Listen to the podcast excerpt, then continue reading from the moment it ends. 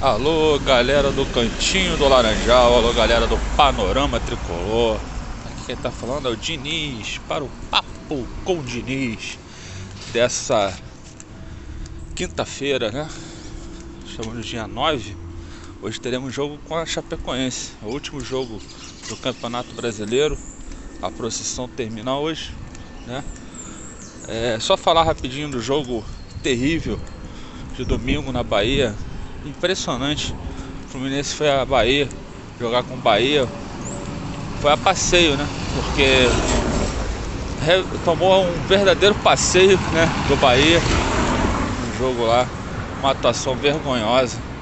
Lucas Claro ter que explicar muita coisa desse jogo. É, eu gosto do Lucas Claro, mas particularmente nesse jogo, a atuação estranhíssima. Né, botou a mão na bola, no lance do segundo gol, atrasou a bola de peito, largou o lance, né? deixou os outros no morro. Marcos Felipe mal colocado, mas também de repente pegou ali, foi surpreendido pela, pela situação toda, né? Mas Marcos Felipe fez excelentes defesas, evitou que o Fluminense fosse derrotado por mais gols. Poderia ter sido.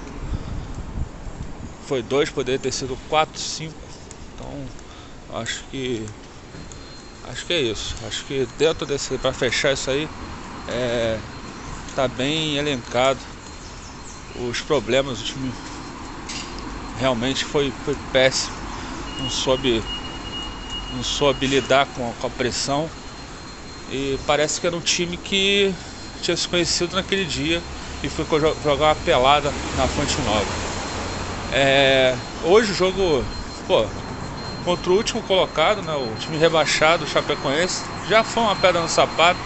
Já vencemos eles no primeiro turno por 2 a 1 um, Uma certa dificuldade. A Chapecoense naquele instante ainda estava tentando uma recuperação né, para tentar sair da, da zona. Mas agora não, hoje amanhã o jogo. Hoje né, o jogo é. Eu espero a vitória do Fluminense, né? Eu espero que o Fluminense ganhe bem hoje o jogo contra a Chapecoense. Agora a gente sabe, né? Que o time não é confiável, o time não, não demonstra, né? É, confiança para que isso aconteça com tranquilidade, com normalidade. Mas eu acho que o time vence e consegue, na minha opinião, uma vaga aí para a Libertadores da América no, na fase de pré-Libertadores. É isso aí, eu quero agradecer a todo mundo que, que participa lá da, da página, todo mundo que, faz aí o cantinho cresceu, o cantinho Laranjal crescendo muito, o panorama tricolor também. E desejar aqui um feliz ano novo, umas boas festas, feliz Natal. E ano que vem estamos aí de volta, esse é o último papo com o Diniz do ano. Muito obrigado, gente. Até a próxima.